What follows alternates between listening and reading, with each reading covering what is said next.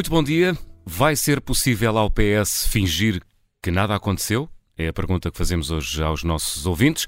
Está no ar o Contracorrente, liga até ao meio-dia. O número de telefone é o 91002 4185. Ontem conhecemos as medidas de coação aplicadas aos suspeitos do caso Influencer. Fomos eh, surpreendidos, ou talvez não, pelo pedido de demissão de João Galamba. Foram revelados mais pormenores das investigações, pelo que a apresentação da candidatura de Pedro Nuno Santos à liderança do Partido Socialista quase passava despercebida. Neste momento são dois os candidatos, o antigo Ministro das Infraestruturas e o ainda Ministro da Administração Interna, José Luís Carneiro. Eh, pelo que vamos, no Contracorrente de hoje, tentar perceber o que é que eles podem propor de diferente e que tipo de reflexão deve o Partido Socialista fazer depois de todos estes abalos que está a sofrer? José Manuel, uh, ontem Pedro Nuno Santos disse claramente que queria o trauma da justiça longe das eleições. Uh, Parece-te que isso é possível? Uh, Carla, não me parece seja possível. Sinceramente, não me parece seja possível, porque o, o, o, que está aqui em causa não é apenas o que os outros partidos vão trazer para as eleições, Uh, o que está aqui em causa é saber qual vai ser a atitude do Partido Socialista. Eu sei que Pedro Nuno Santos fez algumas, digamos, disse algumas palavras sobre uh, a necessidade de separar a justiça da, da, política, a necessidade de combater a corrupção, mas eu acho que isso é um bocadinho curto, eu acho que é preciso ir um bocadinho mais longe, porque aquilo que está em causa é o que se tem vindo a passar com o Partido Socialista, enfim, com o poder em Portugal, mas com o Partido Socialista em particular, porque o Partido Socialista tem ocupado o poder mais tempo que os outros partidos e que é, e que é bastante inquietante. Quer dizer, Portugal é um, é um país com um índice de percepção da corrupção muito elevado. Portugal é um país onde ainda recentemente eh, tivemos o Presidente do Supremo Tribunal de Justiça a dizer que a corrupção é um problema generalizado.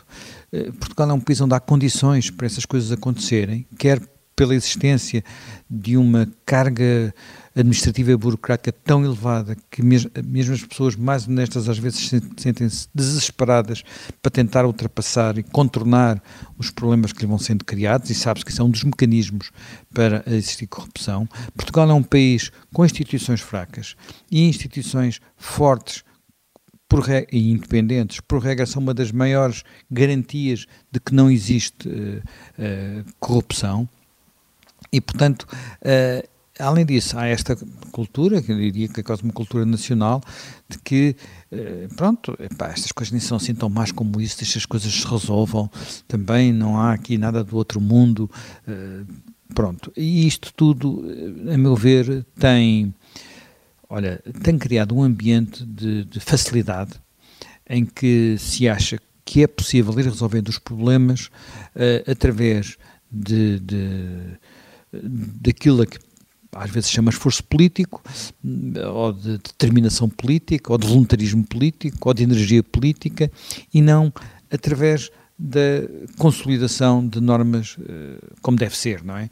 Portanto, sobre isso eu não ouvi uh, da parte de, de, Pedro Nuno Santos, nem também da parte de José Luís Carneiro, que são os dois candidatos à liderança do Partido Socialista, sinais de que querem mudar alguma coisa. Portanto, repara, nós vimos de oito anos de, de, governação do Partido Socialista e só neste governo, portanto, só neste governo, tivemos casos como uh, o de uh, o Mário Alves, Miguel Alves, perdão, Miguel Alves, o, o, secretário de Estado adjunto do Primeiro-Ministro, o homem que veio de caminha e que, portanto, uh, de, já, já veio de caminho arguído, enfim, num caso que aliás envolve imensa gente, imensos políticos, eh, quando chegou ao governo descobriu-se logo outro caso, o famoso caso do pavilhão que não tinha sido eh, construído, e, portanto sobre isso nem sabemos mais o que é que já aconteceu, se está só a ser investigado, se já é arguído, se não é arguído, portanto, mas ele já chegou arguído. Temos o caso de Mário Capitão Ferreira. Mário Capitão Ferreira é outra história na área da defesa hum. uh, completamente inacreditável. Uh, temos, tivemos o caso, enfim, de alguém que foi aquela secretária de Estado de, efêmera de, de, de, na saúde, na agricultura, quero dizer, que eh, Carla Alves, que entrou por 26 horas para o governo e saiu logo quando se escreveu, tinha contas arrestadas. Uh, tivemos uh, um governo que começou com um caso que foi o Golpe Gate. Uh, repara, algumas, um, pelo menos um dos protagonistas do Golpe Gate que na altura se demitiu de assessor uh, do Primeiro-Ministro era uh, Vítor Scária. Portanto, uh, o Primeiro-Ministro foi, primeiro foi buscá-lo, não é? Não foi ele que meteu a, porta na, a pé na porta do gabinete para voltar a entrar. Foi o Primeiro-Ministro que foi buscá-lo. O Primeiro-Ministro já estava a colaborar com já o tinha chamado para colaborador, ainda antes de ele ser formalmente chefe de gabinete. Já o tinha levado à Hungria, por exemplo, quando foi a negociação do PRR, e logo à Hungria, vê lá tu, não é? Portanto, uh, já o tinha, quer dizer, e agora isto voltou a acontecer. Tínhamos uh, feito, lembras-te seguramente que houve um código de conduta. Uh, portanto, esse código de conduta, por exemplo, tinha limites para aquilo que podiam ser benefícios, chamamos assim, financeiros, ofertas em espécie, a membros do governo. Uh, parece que não terão sido cumpridas essas, essas regras neste caso. Uh, enfim, não serão fortunas, mas estamos a falar de regras que tentam olha, enquadrar o comportamento ético, digamos, estou a dizer, o comportamento ético não devia ter necessidade de ser enquadrado por regras, mas enfim, pronto, eh, por regras estritas, com tabelas de, de, de euro, em euros. E depois tivemos o questionário, o questionário que era preciso preencher. E apesar disto tudo, uh, apesar desta, de todas estas, estas soluções que foram sempre a posteriori, uh, verificamos que há uma forma de atuar que pelo menos leva o Ministério Público a investigar e a investigar ao mais alto nível.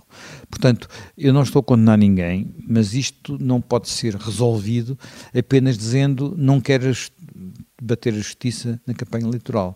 Uh, epá, é provável que alguns partidos, uh, nomeadamente os partidos mais uh, populistas, chamem, chamem por, esta, por este tema.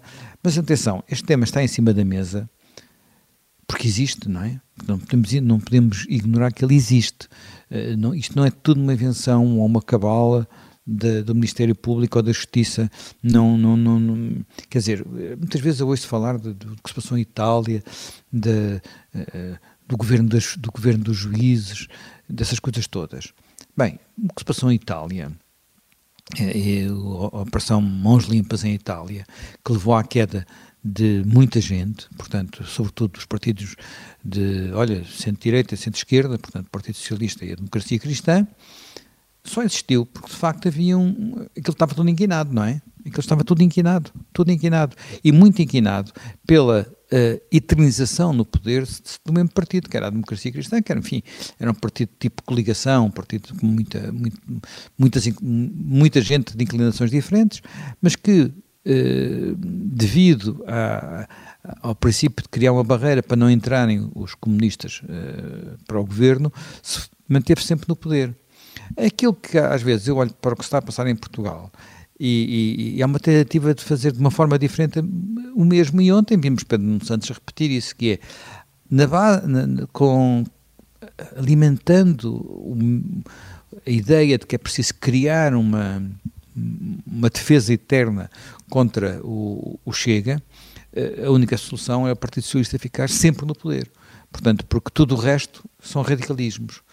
E esta, uh, isto já funciona, os portugueses aparentemente alinharam nesta, nesta, neste discurso nas últimas eleições e Pedro Nuno Santos está a ver se eles voltam a alinhar neste, neste, neste discurso, ao mesmo tempo que, do ponto de vista até da, da ação política, uh, o próprio Partido Socialista tem ajudado a promover o, o, o, radicalismo. E eu acho que esse é um dos pontos que era muito bom perceber e muito bom discutir.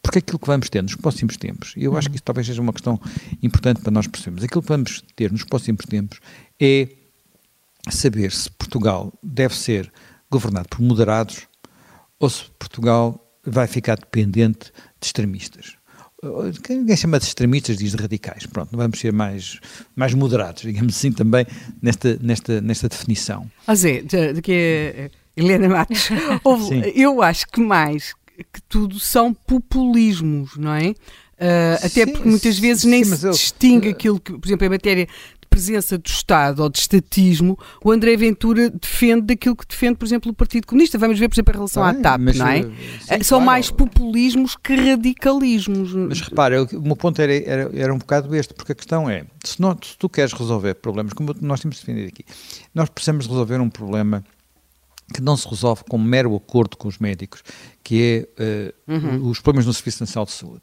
Exige dar-lhes garantias de que aquilo que acordarmos hoje é válido daqui a 10 anos, ou é válido daqui a 15 anos, e que, portanto, que eles podem planear, quer dizer, hoje, se calhar, tem que levar umas coisas, tem que resolver uns problemas que vêm de trás, mas ao mesmo tempo, se calhar, tem que abdicar de outras em função de um futuro que vem, por aí, vem pela frente. Ora, isto não se faz achando que só um partido pode fazer. Portanto, tem que, tem que haver aqui uma capacidade, eu não, não quero chamar isto de acordos de regime, porque acho que acordos de regime uh, apela para coisas muito, muito complicadas, revisões constitucionais, coisas Era, era uma expressão que Rui Rio gostava muito. Sim, era uma expressão que Rui Rio gostava muito e há muita gente que gosta muito. Eu, eu, eu vou tentar evitá-la porque Com ela... os belos resultados que se viram. Ganhou, ganhou, uma, ganhou uma fama, não é? Mas uh, se nós quisermos ter uma, uma, uma visão de futuro para o Serviço Nacional de Saúde, essa visão de futuro não pode pensar que o Serviço Nacional de Saúde ou é de esquerda ou é de direita.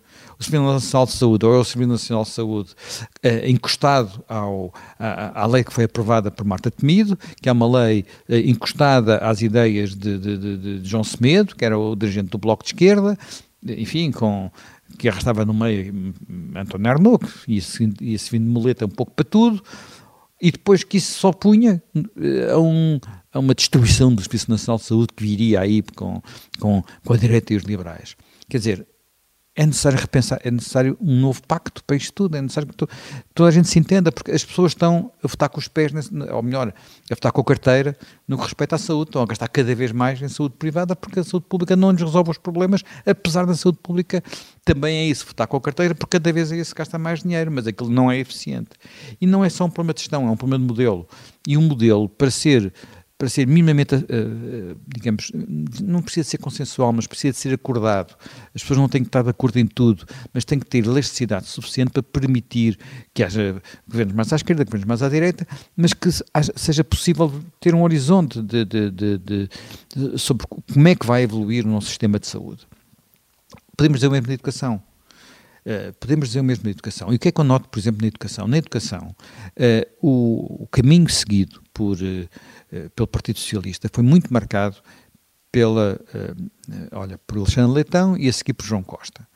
Com quem é que estas duas pessoas, e, é um caminho que é ideologicamente radical, baseado na, na, na, no monopólio da escola do Estado, não é da escola pública, é da escola do Estado. Portanto, e daí a, campanha contra os contratos de associação, e que acha que tudo se resolve centralmente e, e stalinisticamente, uh, e portanto qual é o resultado disso? É, o, é a crise em que hoje, que hoje, estamos a viver também neste setor. Uh, é por aqui que temos que seguir ou é necessário uh, uma, uma, visão mais aberta? Portanto, quando eu falo disto, digo as soluções não têm que ser mais, têm que ser soluções abertas para permitir governações mais, ao, mais, a, mais no centro-direita e mais no centro-esquerda e não ficar condicionadas por aquilo que são como dizia a Helena, populismos, porque o populismo é aquilo que é fácil neste momento. O que é fácil neste momento é uh, achar que o Estado resolve tudo. E isso é fácil à, à extrema-esquerda e fácil à extrema-direita. O Estado resolve tudo. Portanto, porque na cultura portuguesa é, acha-se um pouco isso. E ao mesmo tempo que se diz que o Estado resolve tudo e, portanto, o Estado tem que ter, tem que ser omnipotente e omnisciente e, e, e ter todo o nosso dinheiro, pede-se para baixar os impostos, cria uma espécie de nó cego impossível de, de, de resolver.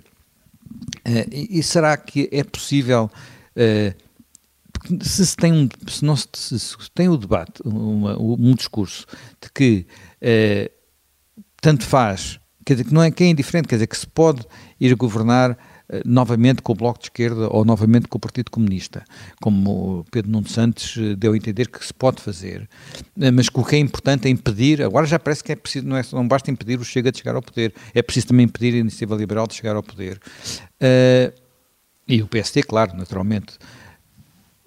Quando se, quando, se, quando se baseia toda a política numa extrema bipolarização, apesar de não ser aí que se maior parte das pessoas. As pessoas gostam de dizer que ganham-se as eleições ao centro, mas depois aposta-se na bipolarização para assustar os eleitores. Isto foi feito já noutros países, não é? Vimos o resultado que está, que está a dar nos Estados Unidos. Uh, onde, apesar de existirem imensos eleitores independentes e imensos eleitores moderados, depois, quem decide as coisas, como são os mais, os mais ativistas, uh, estão, estão a puxar para os dois extremos do, do, do espectro político. E, e, isso está a deslaçar um sistema político que tem muito mais solidez que o nosso. O nosso é muito mais frágil que o dos Estados Unidos. Vemos o que está a passar aquele lado em Espanha. Hum. Em que foi, é, é, é, o que está a passar em Espanha é, devia ser um exemplo para nós. Quer dizer, devíamos perceber como é que a opção por se manter do poder de um partido igual ao nosso Partido Socialista, que é o Partido Socialista Operário Espanhol, está a levar a, a, enfim, a colocar em causa a Constituição, a colocar em, quer dizer, a fazer acordos com partidos que são contra a Constituição, lá não há dúvidas sobre essa matéria, não é? Os partidos com quem o, o, o PSOE está a fazer acordos para se, para se manter no governo são partidos contra a Constituição, abertamente. Portanto, não é fazer eh, em, em todos os aspectos, quer dizer, não é só contra a monarquia, é contra a Constituição portanto, contra o, o pacto uh, constitucional que suportou a Espanha democrática. É, sabemos que, sabemos sim, que há estes problemas noutros países, sim, não é? Portanto, sabemos que há estes problemas noutros países. Isso... Agora deixa-me só dar. Diz lá, já, já, Não, e, ia perguntar-te, até porque estás a, a, dar exemplos de outros países, se há uh, ambiente, nesta altura, ambiente político para conseguir discutir numa campanha eleitoral as questões da saúde ou as questões da educação. Eu acho que tem que ter, e quer hum. dizer, nós também, os jornalistas, devemos ajudar a que isso aconteça, mas tem que existir, porque nós não vamos só discutir. Vamos lá ver, o que é que o Chega propõe que seja assim tão assustador que vale a pena a gente ocupar demasiado tempo com ele? O, eh, o que é que. Porque se isto vai se tornar outra vez um tema de campanha eleitoral, só se debate isso, debate-se. Eh, o, o, Chega faz um comício, o Ventura aparece no sítio e vão falar 10 uh, eh, pessoas de, de, de, de, é, encapuçadas tentaram um boicote e isso mobiliza os telejornais nesse dia e é sobre, sobre isso que se fala. Quer dizer, se formos por este caminho, que é um caminho que já foi seguido por, eh, por noutros países, sabemos onde é que acabamos, não é? Eu acho que, e, quer dizer, quem diz isso diz outras coisas deste género. Temos que tentar ter alguma capacidade para debater isso e não debater isso apenas naquela base de que uh, olha, naquela base público-privado, que é só o público é que é bom, só o privado é que é mau, o privado é o lucro, quer dizer, tentar sair desta lógica. Eu devo dizer que, desse ponto de vista, uh, saúdo a, a, a, resposta de Joelis Carneiro a dizer estou disponível, no fundo, para fazer uma hum. coisa gêmea, simétrica do que fez aqui em Espanha o centro-direita de Feijó, que é, se for, se for, necessário o apoio do Partido Socialista para o Chega não chegar ao poder, nós viabilizamos um governo do Partido Socialista. For, eu quase que diria, bem, se for necessário o governo do, do, do, um apoio do centro-direita para não voltar a haver acordos de geringonça, nós viabilizamos, quer dizer, mas isto qual é a regra? É quem fica em primeiro lugar. Portanto, uh, repara, a, a geringonça surgiu porque o Partido Socialista ficou em segundo lugar porque não é, já não havia, já ninguém contestou o que se passou na segunda, eh, na, na, digamos, a partir de 2019, quando o Partido Socialista passa a ser o maior partido. Portanto, esta, esta regra de convivência que evitava a dependência de partidos extremistas, é que nós, eh, fala-se muito de xenofobia do Chega, mas fala-se pouco daquilo que tem sido, eh, têm sido as posições do, do, do Bloco e, do, e também do, em menor grau, mas também importantes do Bloco, do bloco e do, e do PCP a sair de uma forma mais descarada relativamente às questões uh, de política, de, que é externo do país, porque estas coisas não andam, não andam, não andam isoladas. São, são partidos que são ou, mais ou menos contra a integração europeia, mas sobretudo contra a, a presença de Portugal na Aliança Atlântica. E, e, e, com o mundo como está, será que é possível achar que isso é uma questão menor? Será que é possível achar que uh, posições relativamente à nossa, à, à, à nossa aliança uh, na Europa, uh, ao futuro do, da Ucrânia, ao futuro dos países de, do leste da Europa, a nossa integração nesse espaço é uma questão que não não é relevante para, para o futuro de Portugal? Bem, eles estão lá longe, estão do outro lado da Europa, mas será que podemos pensar assim? Bem, há aqui uma não, outra não é? coisa, basta ir ao Alentejo, às autarquias que estão, uh, vilas, de algumas vilas, que são, que estão, que são do CDU, não é? E, e se quisermos falar, por exemplo, de relações entre o poder autárquico e, uh, e a população que se apresenta como cigana, Uh, então poderemos falar e, e, provavelmente algumas das disposições que são tomadas por essas autarquias, não estou aqui a, a, a criticá-las nem a elogiá-las, estou apenas a dizer algumas das posições que são tomadas por essas autarquias, por exemplo, em matéria de funerais de pessoas que não têm residência eh, comprovada naquela uh, vila, por exemplo uh, ou em matérias de habitação municipal ou outras uh, opções, uh, não divergem nada daquilo que o Chega diz e nós nem sabemos sequer se o Chega faria aquilo. Portanto, eu acho que tem a e, e, e, sabes que, como sabes também, em algumas dessas autarquias há habitação social uhum. que foi construída de forma segregada, não é? Ah, completamente. Completamente. Depois diz que as pessoas também queriam que fosse assim. Mas quer dizer, estou apenas a dizer uh, que uh, o que nós temos aqui, eu acho que a criação do, do, do, do fenómeno Chega é um maior, a maior aposta eleitoral que o Partido Socialista fez nos últimos anos e, portanto, muito bem sucedida, aliás. E, e vê-se como, como isso corre, lhes tem corrido bem. Nós temos, por exemplo, à direita também figuras como o Sanda Liber da nova direita e que é que é praticamente ignorada pelos meios de comunicação porque não tem aquele papel de, de, de uh, estratégico que o, que o Chega desempenha neste momento. Portanto, não. Uh, e em relação a essa parte da. Eu já percebi que o Pedro Nuno Santos vai para a campanha com aquelas. quando as pessoas andam a carregar adjetivos, não é? Uh, e andam em a direita, xenófoba, racista e outra coisa qualquer que agora não me ocorre, mas vão assim em, em trio. Uh, mas porque é de facto um boneco que está ali e que cumpre essa função. Porque se quisermos mesmo então falar de, de, desses, dessas adjetivações todas que o, que o Pedro Nuno invocou e que outros vão invocar também, podemos ir por esse país fora, ver o que é que dizem os autarcas do Partido Comunista, os autarcas do Partido Socialista. É muito interessante o que os autarcas do Partido Socialista dizem em muitos sítios de Portugal. Às vezes, Bem. quando sai daqui, percebe-se. Portanto. Bem, já agora, deixe-me só. Uh, enfim, esse é um tema que seguramente vamos regressar muitas vezes nas uhum. próximas semanas, mas há um outro tema que eu gostava só de, enfim, para finalizar, dar aqui uma pequena nota, porque eu estive agora aqui a fazer um, um pequeno levantamento a propósito do tema da energia juvenil. Aqui?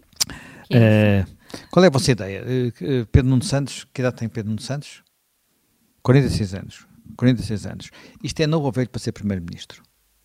Uh, se fores dar os exemplos dos primeiros governos depois do 25 de Abril, é capaz de ser velho, não? Ah, pode Sabes, mas olha, eu vou, eu, vou, eu vou, dizer, eu vou dizer, olha, uh, só para teres uma ideia, Cavaco Silva foi Primeiro-Ministro com 46 anos. Passos Coelho uh, tinha, tinha 47 eh, portanto praticamente a mesma idade. Aliás, ele pode ter 47 quando chegar ao governo, porque ele faz anos em abril. Guterres tinha 46, Barroso tinha 46, Santana tinha 48, Só Sócrates tinha 47. Ah. Sá Carneiro tinha 46, Ival Simão tinha 43 e Mota Pinto 42. Lamento informar-me, o Salazar era mais novo. Sim, está bem. Quando, quando, se, é quando, se, tornou chefe do governo, era, era mais novo. Mas a perspectiva muda, se calhar, Pronto, se já calhar é agora, é porque nós já agora, mais velhos, não é? não, achamos... é, é, que os mais velhos eram, foram os primeiros, o Vasconcelos, aliás, o mais velho de todos foi... O, o Vasconcelos tinha 53, quando chegou à chefia do governo, uh, depois uh, houve, na, na, altura do PREC ainda houve mais dois primeiros ministros, eram os dois ainda mais velhos. Sim. Agora, uh, nós estamos é, com a ideia de que com com o, velho neste caso foi Costa. Costa tinha 54 anos. Porque até Mário Soares tinha 51 quando se tornou primeiro-ministro pela primeira vez. Costa que chegou ao governo já relativamente idoso, digamos assim, entre uhum. aspas. Portanto, com, com 54 anos, todos os outros govern, eh, governantes do período de, democrático eram mais novos.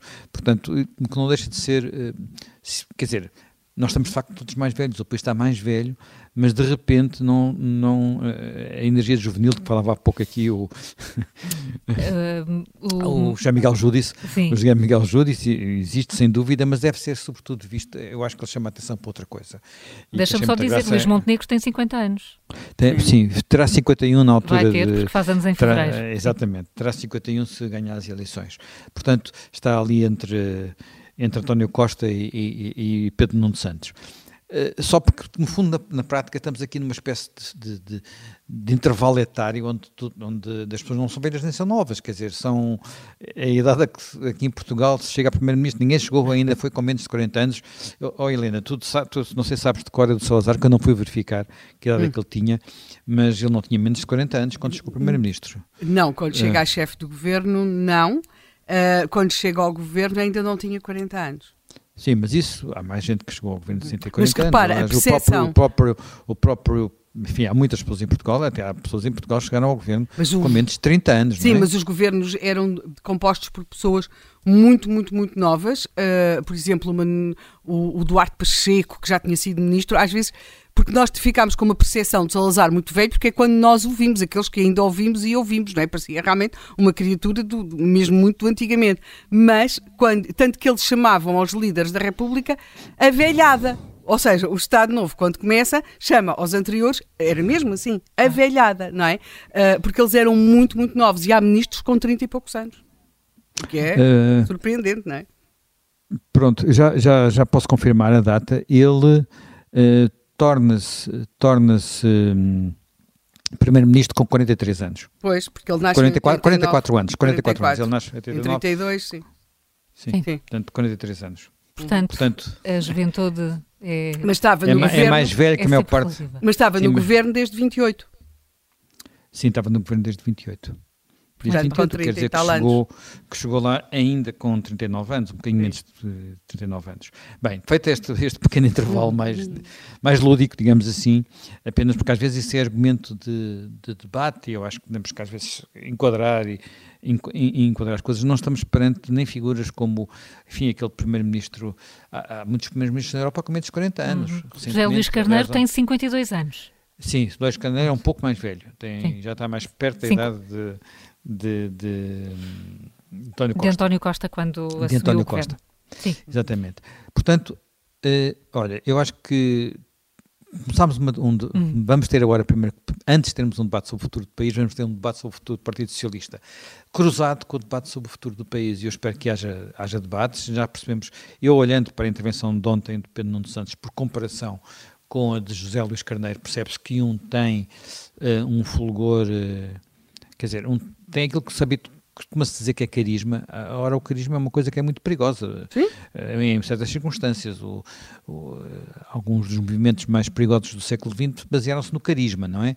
Portanto, o carisma por si não, não Bem, chega. Se vamos carisma cari... por carisma, André Ventura está cobertinho de carisma, não é? Claro, é, e, quer dizer, um e... homem que passa de, de, de, tão rapidamente para aquela expressão eleitoral é ultra carismático. Portanto, carisma por carisma Quer dizer, então vamos por aí, não é? Quer dizer, eu acho que Sócrates era carismático, não, mesmo muito carismático. Portanto, uh, Portanto, o carisma não é, não, é, não é o único critério. Não pode. Carisma, não, pode ser o único, não pode ser o único critério, mas percebe-se que há uma grande diferença. Sim, sim, de Basta olhar para, a para, a para o lançamento de um e para o lançamento do outro. Não, é o dia e a noite. O dia e a noite. O Partido Socialista, muito provavelmente, vai escolher aquilo que lhe parece ser oh. O mais, uh, mais carismático. O mais carismático, aquele que pode. Hum. Provavelmente vão começar a sair sondagens sobre aquele que vai funcionar melhor em termos eleitorais. E eu creio que, enfim, a primeira sondagem que saiu, que saiu ontem, uh, mas que eu devo dizer, é uma sondagem que. Olhem para a ficha técnica. Aquilo não tem. Olhem para a ficha técnica. Não, Temos sido muito, muito, lembrados sobre é. a importância das sondagens e como elas mentem, não é? Olhem para a ficha, olha, olha, olha, um livro sobre isso. Exatamente. Olhem para a ficha técnica e percebem que não é uma sondagem. Não nos mandes olhar para a ficha sondagem. técnica. Vá, diz lá o que é que tem a ficha técnica, em vez de nos estar a, a obrigar é, a ver a ficha é uma, técnica. É uma, é, aquilo basicamente é um painel de 500 pessoas. Eles não se sequer que é um painel. É, uma, é, uma, é uma, um, um interrogatório feito basicamente online. Portanto, não tem credibilidade nenhuma nenhuma. E aliás, se repararem nos resultados de intenção de voto, de um mês para o outro não mudam, são exatamente iguais. Portanto, aquilo não tem, quer dizer, são as mesmas pessoas, um painel são pessoas que são. E como é que se percebe isso? Pela taxa de resposta. Só pessoas que estão pré-avisadas que vão, que vão ser uh, contactadas, enfim, o painel pode ser bem construído, mas também painel, não chama sondagem, não é? Uh, uh, é que tem uma taxa de resposta de 90%, que é o que ali acontece, porque no resto as taxas de resposta são baixíssimas. Aliás, qualquer um de nós, enfim, quem já tentou, quando ligam numa empresa de sondagens, diga agora não posso, não é? Já, quase todos nós já passámos por essa experiência, não é? Ora bem, Portanto, Eh, sabe, sabemos que vai correr ainda muita água uh, até ao dia uh, 10 de março. A Raquel Abacassi já está connosco, é editora de Política do Sol. Raquel, bom dia. Uh, Bem-vindo ao Contracorrente. Já falámos aqui de carisma, já falámos de idade. Uh, agora a questão é perceber se vai ser possível não se falar de justiça nos próximos quatro meses, como ontem Pedro Nuno Santos praticamente apelava. Eu acho hum. que, na generalidade, na campanha, bem, antes de mais nada, eu estava aqui à espera de ser convidada para um contracorrente para fazermos aqui as nossas contas e eu, afinal, sempre tinha razão, esta legislatura não chegou ao Ah, é verdade, é. É, um, é o momento é de te dar momento, razão. É o momento, é não queria deixar passar em branco este momento. Não se pode deixar passar em branco, porque é verdade. Nunca por motivos que eu suspeitava e confesso que ultimamente até eu já estava a ficar convencida que iria chegar até ao fim, mas de facto não chegou. Uh, mas isso leva-me ao ponto da tua pergunta, Carla, porque uh, uh, obviamente que por mais esforços que sejam feitos, e eu acho que o, que o PSD está a fazer esse esforço, de não envolver esta fase de pré-campanha, estas declarações demasiadamente no caso e não se deixar enredar no caso, até porque ninguém sabe uh, o que isto vai dar e isso poderia ser uma armadilha para o PSD, mas acho que o Partido Socialista, e Pedro Nuno Santos ontem deixou claro, uh, mas mesmo José Luís Carneiro, que ainda não falou disso, tentarão não fazer disto tema. Agora, isso é impossível. Uh, é impossível porque a atualidade é o que é, as notícias vão saindo, todos sabemos como são estas investigações, uh, vai haver aqui várias fases do processo e vai haver uma coisa muito importante, é que António Costa confrontado com esta situação, rapidamente adotou uma estratégia.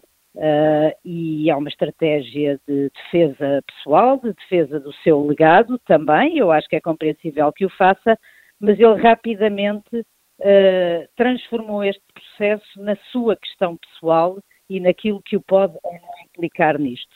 Uh, e ele não vai deixar passar nenhuma oportunidade para fazer valer o seu ponto e isso vai curto-circuitar, uh, eu acho, hum. frequentemente a campanha eleitoral e mesmo esta pré-campanha uh, interna dentro do, do, do, dentro do PS. Aliás, ontem, ontem para além dos muitos acontecimentos com que fomos atropelados ao longo do dia, é curioso que João Galamba tivesse escolhido um, uns minutos antes, ou uma hora talvez antes da apresentação da candidatura de Pedro Nuno Santos para anunciar ao país que se ia demitir. Uh, eu acho que isso também não terá sido uh, fortuito uh, e acho que houve também uma intenção de, de alguma maneira ofuscar aquilo que ia ser aquela apresentação de Pedro Nuno Santos. Hum, e portanto parece e, portanto, que agora... Respondendo à tua Sim. pergunta, acho que é completamente impossível uh, que estas campanhas várias que vamos ter daqui para a frente passem ao lado da questão da justiça. E ontem já, eh, já tivemos, se calhar, um, um, indício disso com, com a decisão do juiz de instrução de libertar todos os arguidos que foram detidos. Isto vai dando argumentos ao, ao Partido Socialista para dizer que o governo caiu por causa daquele parágrafo?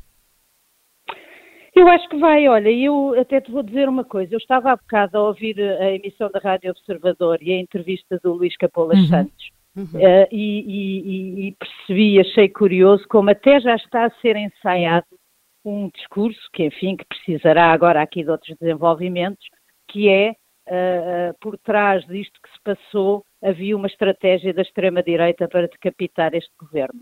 Ele disse-o, disse-o mais do que uma vez. Usou a expressão decapitar o governo algumas vezes. Disse-o mais do que uma vez e eu acho que Luís Capolas Santos não é uma pessoa qualquer, é uma pessoa que tem muita experiência uh, pública e, portanto, quando diz uma coisa destas, parece-me a mim que é um discurso que nós vamos ouvir mais vezes e com outra consistência à medida que uh, estes, estes, este caso se for desenvolvendo.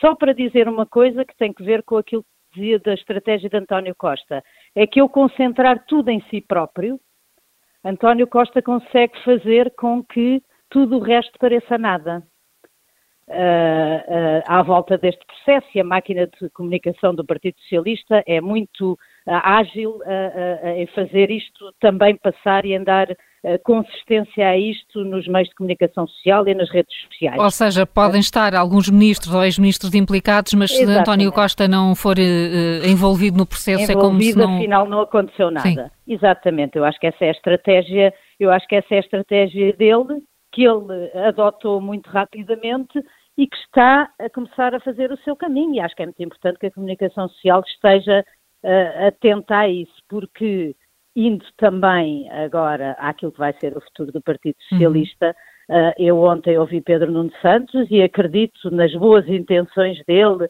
das separações entre a justiça e a política e da importância de termos um sistema de justiça forte para termos uma democracia forte, tudo isso uh, uh, não, tenho até não, não, não tenho dúvidas de que ele tenha essa intenção e que acredite nisso, como José Luís Carneiro, como muita gente dentro do PS. Agora, o Partido Socialista tem aqui um problema. Está há muitos anos no poder. Está há muitos anos no poder e eu uh, vou aqui dar uma opinião pessoal, talvez pouco jornalística, mas mais pessoal. Mas acho que era fundamental que o Partido Socialista não ganhasse mais uma vez estas eleições, porque a permanência no poder uh, há tantos anos torna muito difícil, quer dizer, o pessoal, por mais que Pedro Nuno Santos queira aqui fazer um cordão sanitário, não é possível. As pessoas eh, com experiência dentro do PS, que uh, fazem parte da, da, atividade política do PS, que estiveram em governos, que estiveram nas autarquias, são estas, uh, umas mais envolvidas em alguns casos, outras menos, mas de facto é difícil descobrir um PS diferente. Nós temos ouvido nos últimos, uh, nos últimos dias uh, um extrato do debate entre António José Seguro e António Costa, uh, quando disputavam a liderança em 2014, onde António José Seguro fazia essa acusação a António Costa de ser o homem dos interesses e, e que, no fundo, uh, representava um Partido Socialista que ele, António José Seguro, queria eliminar. Isso, isto foi, isso foi há oito anos, nove anos.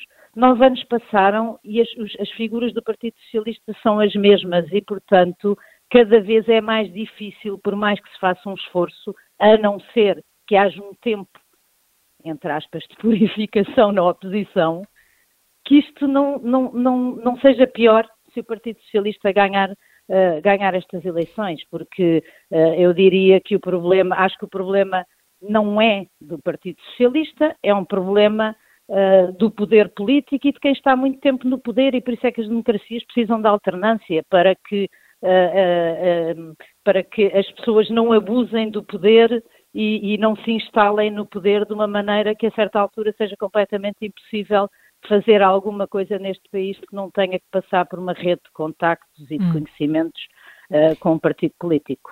Uh, Raquel, gostava de colocar uma última questão, um bocadinho fora, fora disto, mas que tem a ver com, com o que vimos ontem na sede do Largo do Rato. Uh, como é que entendes a presença de Francisco Assis ao lado de Pedro Nuno Santos? Bem sabemos que já houve um almoço antes, mas porquê que Francisco Assis está com Pedro Nuno Santos? Olha, porque o poder é muito... o poder é, tem, tem muita força uh, e, por outro lado, eu acho que aí faço um elogio aos socialistas e ao Partido Socialista. Eu acho que o Partido Socialista uh, tem muita experiência, é muito ágil a, a rodear uh, e a dar uh, força a um, um, candidato, a uma candidatura que perceba que é vencedora. Eu acho que Francisco Assis sabe que, que, que Pedro Nuno Santos vai ser o próximo secretário-geral do Partido Socialista e eu acho que ele espera, não só para ele, mas também para um, para um grupo que ele representa, que esse grupo volte a ganhar alguma uh, importância dentro do, do, do, dos órgãos do Partido Socialista e talvez não só. Uh, e parece-me que isso terá sido negociado nos últimos dias e Pedro Nuno Santos teve a clareza de perceber que um dos argumentos que vai ser usado contra si é que é o homem da geringonça uhum. e, portanto, precisava de dar aqui um sinal claro de que uh, não, não, é, não sou só o homem da geringonça, até este que foi contra a geringonça está aqui ao lado de mim. Agora, dito isto, acho que uh, do que pude observar, Francisco Assis parecia-me com uma cara bastante comprometida no meio daquele cenário, mas pronto, mas lá estava e, e, foi pragmático e eu acho que os socialistas são pragmáticos e já perceberam que Pedro Nuno Santos é o senhor que segue Uh, e, e, e, portanto, vão tentar perder o, mínimo de tempo possível em debates internos e em questões uh, de fações, ao contrário do que a gente infelizmente vê acontecer sistematicamente no PSD. Raquel Cassis, muito obrigada pela tua análise e que fica aqui registado. A Raquel há muito tempo, meses, provavelmente, uh, já estava a pré-anunciar que este governo, mesmo de maioria absoluta, não ia chegar ao fim. Obrigada. Um bom dia para ti, uh, Raquel. Estamos a olhar. Carla, bom dia. Bom dia, bom dia. Estamos, estamos a olhar para a atualidade política que, eh, de facto, não para, com um destaque particular para uh, qual vai ser o futuro do Partido Socialista. É nesse sentido que vamos ouvir um dos ouvintes que nos deixou uma mensagem de áudio. Temos, temos alguns. Vamos ouvir em Setúbal o, um, o ouvinte Daniel Fernandes, que nos vai dar a sua opinião. Relativamente ao tema de hoje, se o PS eh, quer fazer de conta que nada aconteceu, eu diria que uma parte do PS sim, porque depois existe o PS, que é bom recordar, eh, o PS de António José Seguro, eh, que em 2014 denunciou todas estas situações e que felizmente agora correm nas redes sociais em loop para as pessoas não se esquecerem. Em relação ao que aconteceu, eh, os casos de governação, de assessores, de uh, chefes de gabinete, ministros e outros, há um ditado popular que se aplica aqui na, na perfeição, que é diz-me com quem andas, dir-te-ei quem és. Portanto, posto isto, nada mais se, será preciso dizer. Em relação ao candidato do, do PS, eh, Pedro Nuno Santos, é bom que as pessoas não se esqueçam que, que é o candidato que, que aprova indenizações o WhatsApp, que se esquece, que depois se recorda, e, e que é ele o candidato a secretário-geral do PS e espero, espero que não, futuro primeiro-ministro de Portugal. Eh, relativamente a todos os outros governantes que, que passaram por estes governos durante estes oito anos, é, é preciso dizer que é preciso ter alguma atenção porque esta gente ou é incompetente, ou é conivente, ou é cúmplice, porque quem se senta numa mesa de um Conselho de Ministros e não consegue perceber o que é que se vai passando pelos outros ministérios, quer dizer, alguma coisa se passa. Agora toda a gente subia para o lado, ninguém sabia de nada, mas há muita coisa que obviamente uh, estava à vista de toda a gente e vinha sendo denunciada, inclusive pelos órgãos de comunicação social. Portanto, é bom que se olhe para o futuro, eh, mas é bom que não se esqueça este passado vergonhoso que, mais uma vez, tem como denominador comum eh, alguma parte do PS. Bom dia, obrigado e bom programa. Muito obrigada, Daniela Fernandes, deixando aqui a opinião sobre o futuro do PS. Sim, que se deva, que se olhe para o futuro, mas é preciso fazer também uma reflexão sobre o que eh, não correu bem, ou melhor, o que correu mal, estamos a olhar para o Partido Socialista numa altura em que já abriu a corrida à sucessão de António Costa. E já abriu a corrida também ao comentário que merece ser lido nas redes sociais. Eh, vamos ter a oportunidade de ouvir, eh, de ler eh, comentários escritos nas redes. Pode ligar para o 910024885, é este o número de telefone para onde pode garantir a sua inscrição até ao meio-dia. Helena Matos, tens falado muito uh, sobre uh, a incapacidade que o Partido Socialista tem revelado de fazer uma reflexão, uma análise interna depois do caso Sócrates. Será que esta é a oportunidade? Oportunidade poderia ser, mas na verdade não vai acontecer. Uh, isto nota-se até pelo entusiasmo em, em, torno da figura de Pedro Nuno Santos, porque não pelo Pedro Nuno Santos em si, uh, em si mesmo, mas porque é como se fosse um talismã, ou seja, a cada caso o PS agarra-se ao, ao, possível líder que vai suceder uh, ao que acabou de ficar fragilizado e agarra-se como se fosse um talismã, portanto é um totem, não tem nada a ver com o plano da racionalidade ou do pensamento. E hum, eu acho, aliás, que isso já se está a ver muito bem, nós já temos em, no terreno Uh, o que é habitual é a questão da decapitação, a ideia de que há sempre uma força obscura, sempre à direita, mas uma força obscura que quer decapitar o Partido Socialista, quer decapitar quem está no poder pelo Partido Socialista, com os votos que o Partido Socialista teve. Portanto, esta, estas ideias das conspirações obscuras e vindas de setores aludidos, mas nunca diretamente referidos, é meio caminho andado para que se perca logo qualquer capacidade de pensamento. Depois temos sempre também uma boa parte do PS a colar-se ao discurso dos advogados de defesa. Uh, de, portanto, o processo não é nada, o processo não é nada, a investigação não é nada, é sempre isto. Nós já vimos isto uh, anteriormente várias vezes, vimos-lo no caso Pia, vimos-lo no caso Sócrates. Recordo que Sócrates saiu do governo porque perdeu as eleições e o país tinha falido, não tinha nada a ver com uh, a sua, por assim dizer, animada vida uh, judicial. Foi por outras razões e quando foi detido não estava de modo algum no governo. Portanto, convém às vezes recordar isto. Aquilo que não, e depois temos neste momento também já um dos argumentos de campanha que, que, penso que pronto que foi aquilo também já que o Partido Socialista fez nos últimos tempos, que é a criação de um imaginário de radicalização.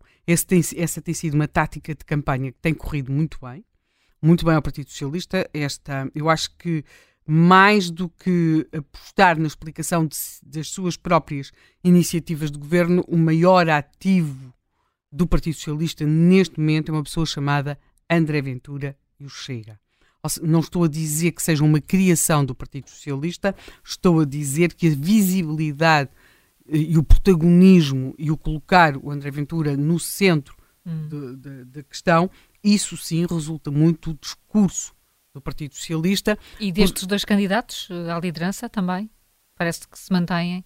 Ou ainda não, não dá para perceber? Eh, quer dizer, claramente, em termos de, de retórica, Pedro Nuno Santos.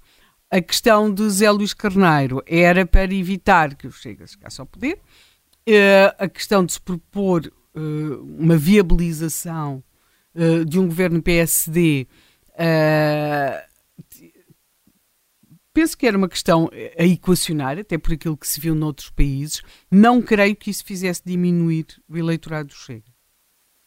Até porque nós sabemos que quando se avança para pactos ao centro, tem-se uma certa tendência aos extremos para crescer, certamente também cresceria o PCP e o Bloco também cresceriam, o, o Chega não creio que ficasse esvaziado, não creio.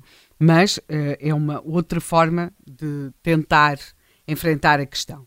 Agora, um, há, há, uma pergunta que é.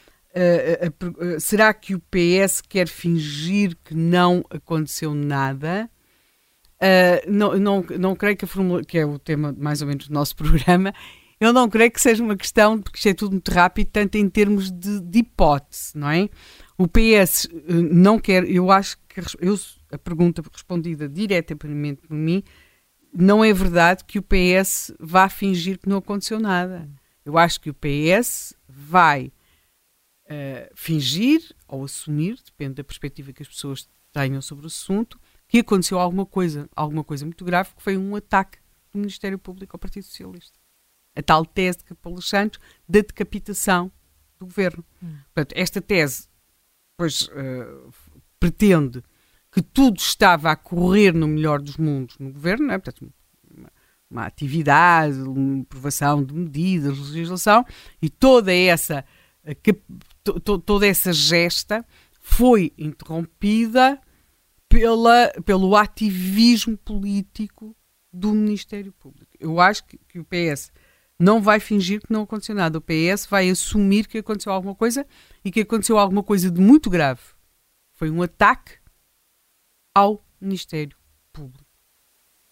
Uh, nós já vamos com, uh, mesmo que excluamos o caso Emaldio Fax, Fax de Macau, no século XX, que sabemos que chegaria necessariamente a Mário Soares, uh, e, e, que acaba a não ser investigado, porque no século XX as pessoas tinham um outro entendimento do que eram as razões de Estado, e até porque ainda era muito recente a memória do regime que tinha caído, e portanto a nossa, nossa democracia ainda era muito recente.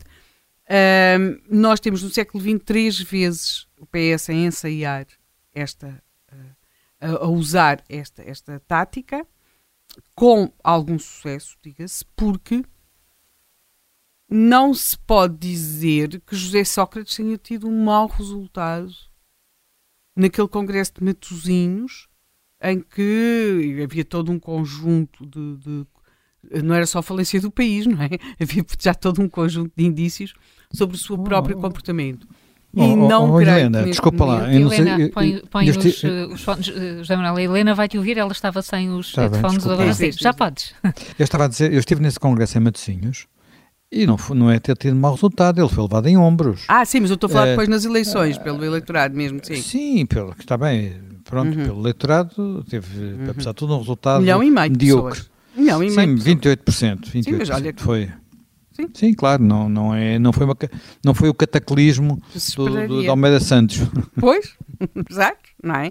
Portanto, eu creio que aquilo que vamos ter aqui uh, não, uh, não existe um nunca, ou seja, o PS o que tem conseguido sempre impedir é que se faça uma reflexão sobre o que, o que é que lhe acontece quando, quando está no, no, no Palácio de, de, de São Bento. E isso é importante. E isso é que é mesmo importante. Porque o que acontece é que o exercício do poder pelos socialistas, e eu creio que também pelos, por, outros, por outras áreas políticas, só que as outras áreas políticas são muito mais escrutinadas do que é aquilo do que é o Partido Socialista. Por todo um conjunto de razões, porque os jornalistas têm aquilo que penso que foi Estrela Serrano que quando o Guterres se engana e diz é, vai, faça fazer as contas, que é uma coisa que se define, eh, ou que ela terá definido e que existe, que é o sentimento de pena do líder, não é? Portanto, há uma questão que este sentimento de pena do líder, e que no caso até se sabe que havia fortíssimas razões para se ter pena do líder naquele, naquele momento e porque é que ele se enganou, não é? Pronto. Mas aquilo que nós temos aqui é que, com circunstâncias completamente diferentes. Ou seja, nós vemos o Partido Socialista a mobilizar-se dramaticamente para defender um homem, que era José Sócrates, que claramente tinha um, exercício, tinha questões pessoais que comprometiam o exercício do poder, e o partido mobilizou-se até ao limite para o conseguir defender, e agora vemos precisamente o contrário, não é? Que é um primeiro-ministro que eu tenho a convicção que é uma pessoa uh, honesta, uma pessoa íntegra pessoalmente falando, mas que usa o seu, o seu próprio cargo de primeiro-ministro e a sua própria definição para proteger o Partido Socialista e, de alguma forma, aquilo que a Raquel também já aqui referia, fulanizar em si mesmo e até nas próprias fragilidades da acusação a si mesmo, porque é claro que uma acusação a primeiro-ministro é outro negócio, não é? Para tirar do centro da discussão aquilo que me parece ser central e que era a forma como os socialistas exercem o poder, considerando o, o, Estado uma espécie de casa sua, e por outro lado, e não menos importante, a balbúrdia, mas a verdadeira balbúrdia, que era o seu governo porque não é por acaso que o governo cai desta forma, com este estrépito, com ministros para um lado, o governador do Banco de Portugal a desdizer-se com o Presidente da República, porque tinha sido chamado por António Costa para eventualmente sondado para ser Primeiro-Ministro, cai porque, na verdade, aquele governo não era um governo. Era uma balbúrdia, uma balbúrdia no sentido dos westerns. Era, era, era uma balbúrdia em São Bento. Quer dizer, ninguém não havia propriamente uma, um, um, executivo no verdadeiro sentido da palavra. Coitadinha, tirando para Mariana Vieira da Silva, para quem estava sempre tudo no melhor dos mundos possíveis. Portanto, acho que uh, aquilo que nós estamos a assistir é, sim, o PS. Uh, não, não, o PS não vai fingir que não aconteceu nada. Isso é o que fazem os outros partidos e os demais mortais. Quando alguém tem tantos anos de poder e uma máquina daquelas, uh, não precisa de fazer isso. Hum. Vai, fazer, vai fingir é que aconteceu outra coisa. E vai fingir que, que há uma cabala do Ministério Público para decapitar o governo, tudo isto com umas uh, ligações depois mais ou menos por, por, ali fora. O Zé Manuel há bocado referia aqui a questão, quer dizer, que são muitos casos, quer dizer, o Marco Capitão Ferreira, uh, nós temos o Galamba, quer dizer, é, se, se António Costa quisesse de facto governar, ele tinha feito uma remodelação quando foi aquela coisa pícara da, da, da, pancadaria no Ministério, aquelas coisas, não é? Portanto... Oh, Helena, já agora sobre isso, se o António Costa quisesse de facto governar e, tiver, e quisesse de facto usar a maioria absoluta para fazer coisas substantivas no país, teria tido algo que ele não tinha, que era um número dois a sério, pois. e não apenas alguém que lhe atende o telefone mesmo quando está a nadar. Uhum, que era o é caso de Mariana Vieira da Silva.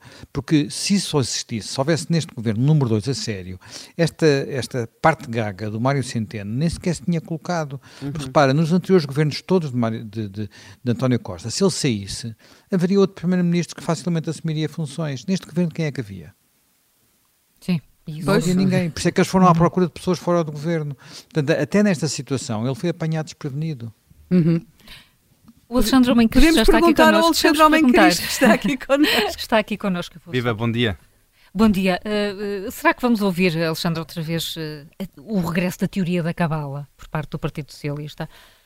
Eu acho que vamos ouvir várias coisas diferentes. Eu acho que será arriscado ser explícito o Pedro Nuno de Santos nesse, nessa teoria. Agora, eu acho que vamos ter, aquilo como, como dizia a Helena, a máquina do PS vai certamente também investir nessa teoria. Eu acho que ontem, na apresentação da candidatura do Pedro Nuno Santos, tivemos uma abordagem, se calhar vai ser a abordagem mais institucional do PS, que é aquela abordagem de nós não queremos falar sobre hum. o processo judicial, neste caso aqui quase a fazer de conta que ele não existe, esta é a versão institucional, claro que depois no comentariado, nas redes sociais, etc., vamos ter, e até no, as segundas figuras, e eu presumo até no Parlamento, porque ainda temos o Parlamento a funcionar, temos debates do orçamento e, portanto, ainda vamos ter, eu acho que aí sim espaço para essas segundas figuras lançarem estas, uhum. estas suspeitas de que existe um Ministério Público que está politizado, alinhado com a direita e que, no fundo, o PS é de facto vítima de uma cabala política, etc. Agora.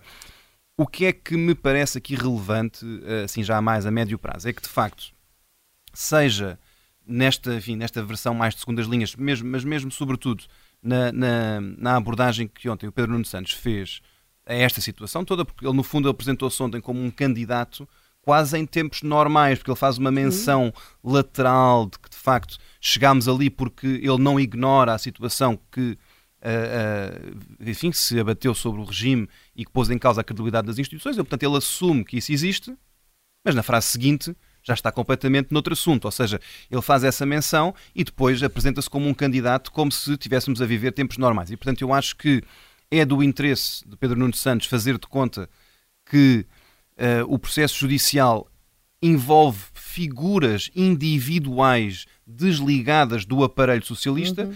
Quando nós sabemos perfeitamente que essas figuras estão ligadas ao aparelho socialista, nós conhecemos-las há muitos anos, portanto, quer dizer, Vítor Scária não é um turista do governo de António Costa, é alguém que esteve ligado a António Sócrates, que esteve ligado ao aparelho do PS e que, contra todos os avisos, António Costa foi resgatar e que colocou como chefe de gabinete. E, portanto, de facto mostra que o aparelho do, do Partido Socialista estava muito envolvido nas situações que Sim, agora claro. estão a ser investigadas. E, portanto, esta ideia de que são figuras individuais que estão a ser, uh, enfim, investigadas e depois serão acusadas ou não, mas pelo menos são arguídas, uh, quer dizer, como se isolando o partido isto fosse possível. Eu acho que isso é uma, uma ficção, é uma ficção que interessa ao Pedro Nuno Santos, porque precisa, obviamente não lhe interessa estar sempre naquela figura defensiva a, a justificar aquilo que o seu partido fez, e eu acho que, de facto, nós ontem também percebemos que uh, Pedro Nuno Santos vai, vai alimentar-se de ficções. Quer dizer, esta é uma, há outra que tem a ver com o seu papel no governo, porque ele fala dos erros e depois fala das virtudes do emprego, emprego, emprego. Quer dizer, aquilo, no fundo, uh, aparece como se fosse um, uma espécie de lufada de ar fresco, como se ele não tivesse nada a ver com o que aconteceu até agora, e depois deu, uh, deu ali o guião mais do que óbvio, mas de qualquer modo ontem foi explicitado que é o guião da campanha eleitoral, que é dizer não importa o que diga Luís Montenegro em relação ao Chega e de resto em relação a, a qualquer outra coisa, não é? E a IEL também. Não, não, interessa o que diz Luís Montenegro porque o PSD, eles são uns mentirosos porque em 2011, reparem, em 2011, num contexto de emergência e de bancarrota, havia a intenção de não cortar nos salários, mas cortou-se. E, portanto, como se cortou, que é uma coisa que aconteceu há 12 anos, inviabiliza que se leve a sério o PSD. É a teoria do Pedro Nuno Santos e, portanto, da parte dele, se o, se o Montenegro diz não é não em relação ao Chega, ele estará a mentir porque na prática no Mas dia nota seguinte que também já foi incluída a IEL nesse espectro da radicalização. Que é o passo seguinte. Que é o que é, passo seguinte, que, que é, é a salamização. Vão ser todos. Que é, no fundo, aquela tentativa de, por um lado, ele tenta dizer às pessoas que carregam muito na tecla do Chega uh, e aliás vocês estavam agora precisamente a falar disso, não é? De ser um aliado, neste caso retórico, não é? Sim, claro. Uh, dando, dando, por um lado, alimenta essa, essa teoria de que o PSD estará sempre alinhado com o Chega, mesmo que diga que não estará, e depois do outro lado, para quem levar aquela possibilidade, enfim, aquela afirmação do, do Luís Montenegro de que não fará qualquer acordo com o Chega, então isso não vai inviabilizar a teoria do radicalismo que o PS quer fazer na campanha e, portanto, agarrando na IEL, faz com que sejam todos radicais. E, portanto, aqui depois cai-se naquelas falácias, quer dizer, isto não faz sentido nenhum. Reparem que se todos forem radicais, já não há radicais. Quer dizer, já não conseguimos fazer diferença, Mudou, a não ser que a gente chegue àquela conclusão de que o único partido que não é radical é na democracia portuguesa é o PS e, portanto, aí se calhar nem vale a pena fazermos eleições. Uh, André Brandes Amaral uh, está ao, ao, telefone connosco também, colunista do Observador. Bem-vindo, André. Estamos aqui a tentar Obrigado, perceber, bem-vindo. Estamos aqui a, a, tentar perceber qual é a, a lógica de, de, Pedro Nuno Santos. A ideia é mesmo encontrar uh, inimigos radicais Sim, não é a lógica só de Pedro Nuno Santos, Sim. é a lógica do Partido Socialista desde que António Costa uh, chegou ao governo. Aliás, até um pouco antes, a partir do momento em que uh, a Troika teve de intervir uh, em Portugal para que o Estado não entrasse em bancarrota, tornou-se indispensável da parte do Partido Socialista criar a narrativa de que havia um grupo de pessoas estrangeiras ou internas que eram radicais em questões económicas, nessa altura inicial, e a partir do momento em que isso deixou de ser um, uma causa, ou deixou de ser uma ameaça, foi necessário criar a ideia que uh, a extrema-direita estaria uh, em risco, uh, o país estaria em uhum. risco de ser tomado pela extrema-direita, e, e, apontou um partido político como sendo esse, esse, esse símbolo da extrema-direita, sendo que esse partido foi, foi aceito pelo Tribunal Constitucional e, e, hoje em dia todas as pessoas que, aliás, eh, estudam e analisam estas questões de, de, ciência política reconhecem que partidos como o Chega e outros muitos que existem pela Europa fora eh, não são fenómenos políticos de extrema-direita, de fascismo, mas são essencialmente partidos populistas que são de direita, mas que têm eh, um modo de atuar e, um modo, e uma linha de pensamento muito diferentes desses partidos. Ou seja, eles são uma ameaça à democracia, mas não nesse sentido. E Pedro Nuno Santos, ao que parece, vai continuar a usar esse, essa linha de raciocínio, que é curiosa, porque ele está disposto a coligar-se com um partido comunista, um, que esse sim tem uma ideologia totalmente contrária ao, à democracia, à democracia como nós a conhecemos, a democracia liberal, a democracia ocidental, mas considera que o, o que quer que seja que esteja do lado oposto uh, já não pode uh, acontecer. Uh, agora, há outra questão aqui também que eu julgo que vai ser interessante ver, é como é que tanto Pedro Nuno Santos como José Luís Carneiro vão resolver um problema, que é como é que eles vão conseguir, vamos supor que ganham eleições, um, reunir uma equipa, pessoas dispostas a entrar num governo do Partido Socialista, porque uma das razões que levou a esta, este marasmo uh, que assistimos na última semana foi a incapacidade de António Costa, logo em 2022, ter constituído um governo bastante diferente daquilo que tinha, ou seja, ele teve maioria absoluta, mas não conseguiu renovar, uh, não conseguiu começar de novo, e também nunca conseguiu fazer uma remodelação ministerial que fosse capaz de pôr termo à fuga, uh, e à, ou melhor, à queda de ministros e secretários de Estado. Uh, como é que qualquer destes uh, candidatos a líder do PS vai colmatar essa falha?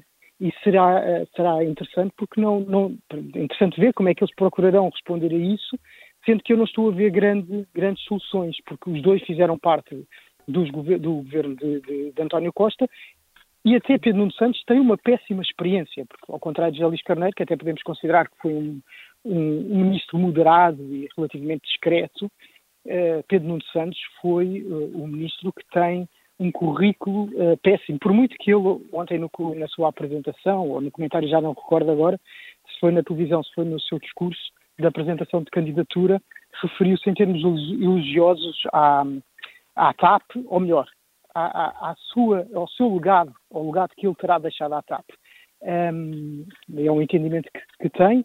Uh, mas, portanto, ele tem uma péssima, um péssimo historial no, hum. no, no governo e como é que alguém, uh, estou a falar de pessoas que tenham conhecimentos técnicos sobre determinadas áreas que são extremamente importantes, onde são extremamente importantes levar uh, por diante certas reformas, estaria disposta a colaborar com uh, um primeiro-ministro como Pedro Nuno Santos. E, portanto, aí alguma, uh, ou, ou, novamente, a, a, dificuldade em recrutar uh, quadros qualificados. A direita também fica apanhada, também fica surpreendida por estas eleições antecipadas. Está a conseguir, André, organizar-se? Eu, eu, Carlos, eu perdi um pouco a pergunta, porque foi ah, a ligação. Eh, eu perguntava do lado da direita, percebemos como, como o PS tenta de alguma forma arrumar a casa com as dificuldades que aqui, que aqui uh, descreveu, mas e a direita? Como é que a direita está uh, a organizar-se para eleições a 10 de março? Bom, a direita, pelo que parece, uh, encarou isto com alguma naturalidade, mas naturalidade, ou seja, algo que esperava, Uh, Luís Montenegro, por exemplo, eu acho que ele é um grande favorecido por esta oportunidade que recebe. Um, e, e, pelo que parece, o que acontece entre os partidos de direita uh, é que vão ter que medir forças, não? Uh, de certa forma, e, e, depois chegaram a um entendimento. O que será importante é que se fique clarificado na medida do possível, mas penso que ainda é cedo para isso, uh, quais é que são Bem, de certa forma, o PSD já disse que não faz coligações com o Chega, portanto, mas, ou seja, essa clarificação até já foi feita, mas é, será importante que, estando bem separado, clarifiquem quais é que são as coligações que estão dispostos a fazer no futuro. E vai depender de, quem, de quem vai ser o líder do PS? É, julgo que sim, naturalmente, ou seja, se Pedro Nuno Santos uh, for o líder do PS e a sua campanha eleitoral for muito ideológica à esquerda, isso poderá levar a que a direita se sinta mais reconfortada a repensar determinadas posições, nomeadamente aqui a falar do PSB, hum. um, que sempre teve, apesar de ter ultimamente ter sido muito taxativo nisso, no início eh, foi um pouco reticente a excluir-se do, do, Chega. E também não esquecer que André Ventura veio do PSD, ou seja, era, ele chegou a ser candidato à Câmara de Louros pelo PSD e, portanto, quer dizer, é uma pessoa que, que, que, cresceu dentro daquele partido e, portanto, com certeza que haverá algumas uh, ligações uh, entre, entre os dois. Uh, mas também isso colocará alguma e se for José Carneiro, poderá ser mais difícil na medida em que José Carneiro diz que não está disposto a fazer uh, acordos com, a, com, a, com, os partidos da extrema-direita, PCP e Bloco de Esquerda, e a aceitar inclusive uma, uma, uma, vitória do PSD. Portanto, poderá aí fazer com que o PSD não tenha necessidade de se aliar ao Chega e aceitar, caso o governo, fazer até um governo minoritário, uh, como sucedeu, por exemplo, com Cavaco Silva em 1985, que não ter, chegou a ter 30% dos votos e governou durante dois anos até que o governo caiu. Uhum. E, portanto, uh, sim, Helena. Portanto, a mim parece-me que nós temos uh, a tenaz perfeita.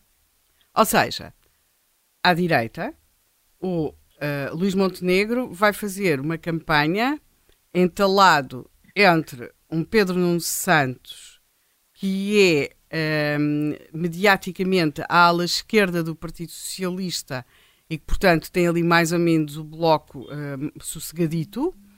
Uh, e, por outro lado, o Pedro Nuno Santos tem com ele pessoas como Francisco Assis, que são associadas à ala centrista do Partido Socialista.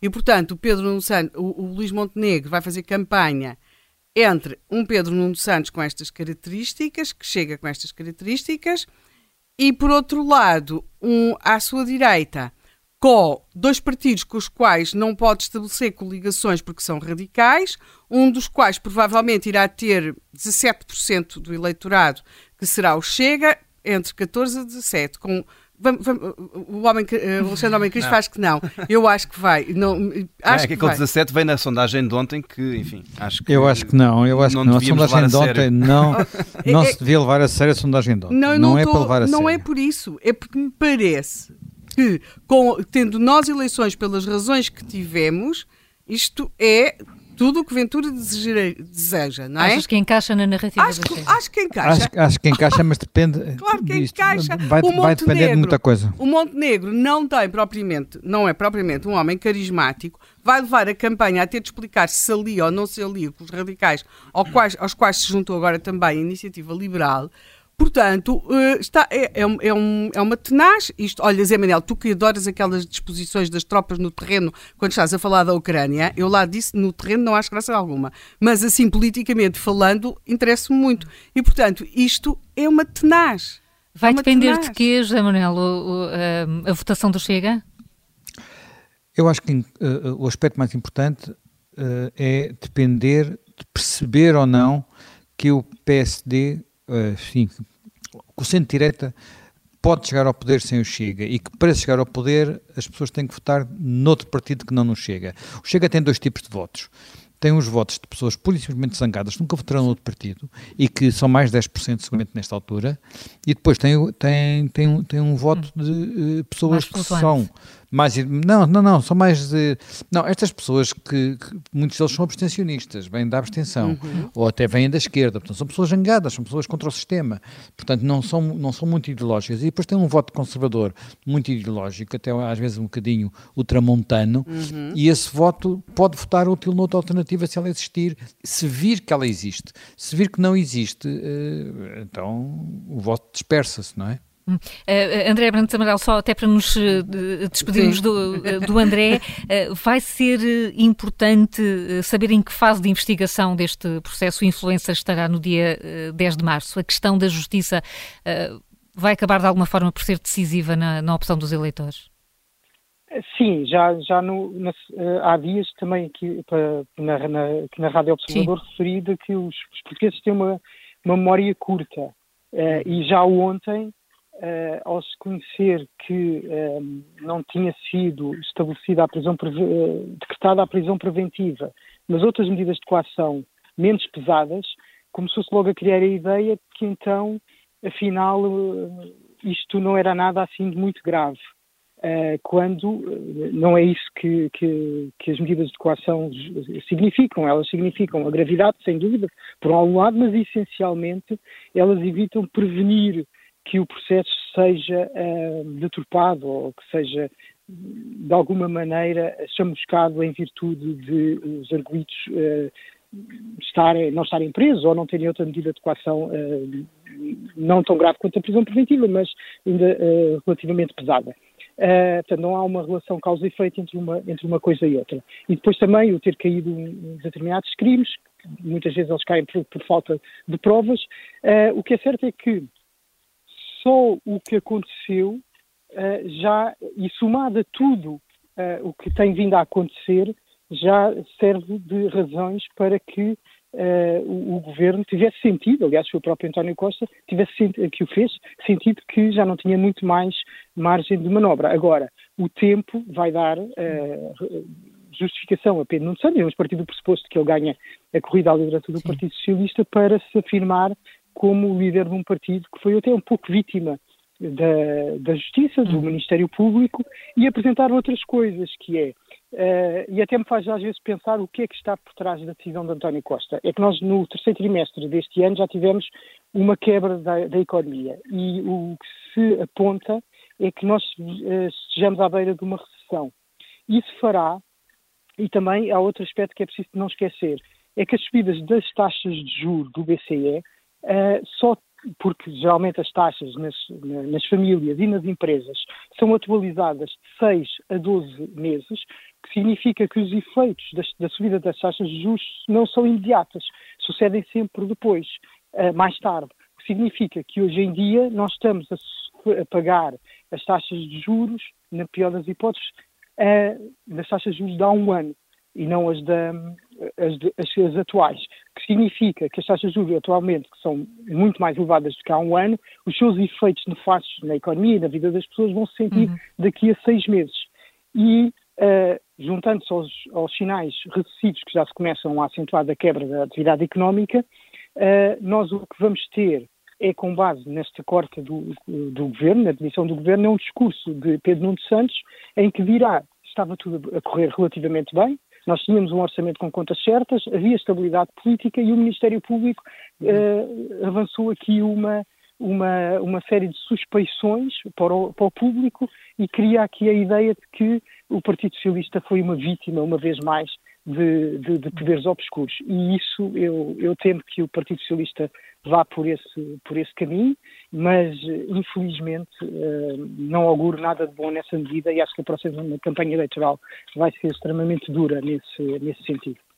Alexandre, ia acrescentar eu, Não, coisa? eu não era, não era isto. Eu ia regressar aqui à questão do Sim. Chega, uh, se puder. Só para dizer uma coisa, nós, uh, eu compreendo que esta sondagem de ontem, mas que, que, eu não valorizei muito, mas que eu, enfim, vamos ter outras e certamente Sim. o Chega vai sempre ter eh, resultados nos dois dígitos e, portanto, Sim, será claro. sempre impressionante e será sempre um, um, um, elemento, digamos, que vai condicionar o ambiente político e o debate. Agora, eu acho que nós temos que fazer aqui um, um exercício também de, de alguma frieza uhum. e tentar perceber o que é que é ou não é relevante no resultado do Chega. Vamos lá ver. Parece-me haver aqui duas condições, uh, ou duas, enfim, dois campeonatos em paralelo que nós temos que estar atentos. Em número de deputados e não tanto em, em percentagens, porque isso depois nas percentagens pode não ter Sim, claro. aquela, aquela materialização nos, nos deputados, depois depende dos círculos eleitorais, etc. Primeiro, eu acho que é importante o PSD acabar à frente do PS Portanto, isto parece-me fundamental, até não só pelo significado que isso teria, de uma vitória eleitoral, depois a gente sabe que sim, sim. Uh, os acordos no Parlamento podem ser diferentes, mas pelo menos simbolicamente ficar à frente, se uh, é esse o objetivo da direita para ganhar, tem que o PSD ficar à frente do PS. Até porque depois, até houve uma, nós, nós sabemos, o, o, o líder do PSD teve uma declaração onde fez esse compromisso também, que só governaria se vencesse as eleições. E, portanto, esta é a primeira condição fundamental para nós termos uh, um debate sequer à direita sobre um potencial governo. É o PSD passar à frente do PS. Uhum. O outro ponto que me parece fundamental é, e mais difícil do ponto de vista aritmético, mas que eu acho que é o desafio que tem que estar na mesa, que é PSD e Iniciativa Liberal juntos valerem em número de deputados mais do que o PS, o PCP e o Bloco. Uhum. Isto porque é que é importante? Porque. Não te estás a esquecer do livro e do PAN? Bem, eu, eu, eu acho que o PAN. Mas por acaso tem... estava, mas, eu, mas, era, mas era, era, era um reflexo, eu acho que o PAN Está, vai estar aflito para sobreviver nestas eleições e o LIVRE não Mas passará. Mas o LIVRE pode surpreender um... ou não? Eu acho que não. Olha, olha, olha, o PAN parece que pode crescer e, e, eu acho que o PAN pode ser muitas vezes, pode vir a ser a chave. Mas o, o PAN é elástico nesse sentido, não é? É, é, flexível para o Nós sabemos. É. Manuel não está o PAN já teve, três, já teve três deputados, não é? Já teve três deputados, é. o PAN. E o livro, o que é que te parece, José Manuel? Pergunta aos cães que têm lá em casa o que é que o Olha, eu o livro. Mas eu acho que o PAN, sim. Eu, eu, eu em relação ao livro, o livro. É? O livro, sim. Uh, o livro, para mim, ainda Quer dizer, atenção, eu acho que o livro não lhe vai acontecer o que aconteceu da última vez que o livro teve representação parlamentar e depois deixou de ter. Uh, o livro, muito provavelmente, vai. Uh, eu diria que há a pura possibilidade do livro de eleger mais que um deputado. Mas também pode ficar só pelo Rui Tavares na mesma, não é? Aliás, o Rui Tavares, uh, desculpa interromper, tem estado muito bem, tem estado muito bem nas, nas Sim, intervenções eu tenho que já, já, já o elogiei várias vezes, não sei se aquele eleitoralmente é muito eficaz, uhum. mas ele tem estado bem. Portanto, acho que é um voto de refúgio na, à esquerda para muita gente que não se sente confortável com outros partidos daquela, daquela área política, porque é assim uma coisa de esquerda sensata, digamos assim, sem ser de esquerda radical sensata. Parece um bocado contraditório nos termos, mas uh, há pessoas de, que, inclusivamente com o Pedro Nuno Santos, dirão porque não, porque não uma uma coisa que não está, pelo menos, não, não, está, não está infectado pelo resto do Partido Socialista. Hum, eu acho que o Alexandre ficou com o raciocínio parado. Não, eu ia não só completar dizendo o seguinte. Peço desculpa. Não faz mal, Zé Manuel. O, a importância do Chega nesta aritmética parlamentar vai-se dever, sobretudo, se para governar a direita o Chega tiver de votar favoravelmente o programa de governo, um orçamento. Um orçamento. Porquê? Porque se o PSD e a IEL forem uh, superiores em número de deputados ao campo da esquerda, o, o Chega poderá abster-se. Uhum. E podendo-se abster, uhum. fica com a decisão nas mãos, que é se votasse claro. contra, entregava o país okay. ao PS. Se votar a favor, está alinhado com o PSD, mas não o vai querer fazer naquela circunstância e, portanto, tinha uma posição confortável de abstenção. Se houver uma necessidade de um voto favorável, mesmo que não haja um compromisso já pré, enfim, pré-estabelecido de negociação com o Chega, uhum. inevitavelmente, para conseguir os votos favoráveis do Chega nos grandes momentos de votação parlamentar, o Chega vai ter um papel.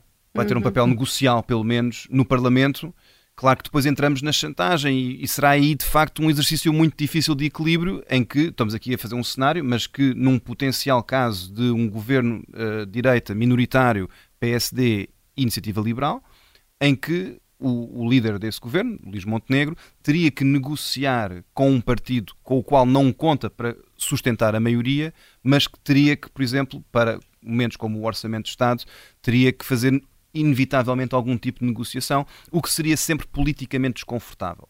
E, portanto, se a direita quer realmente olhar para a próxima legislatura com algum realismo, enfim, de durabilidade, eu acho que o objetivo não tem tanto de estar aqui a olharmos aqui com, com pavor para os 17%, ou 14% ou 15% que o Chega possa ter nas sondagens, mas é tentar perceber se em deputados uhum. a PSD e a Iniciativa Liberal e eventualmente o CDS conseguir eleger um deputado, imagino que não seja impossível num círculo como o de Lisboa, uh, conseguem ou não superar o campo da esquerda, permitindo a exclusão do Chega nas negociações.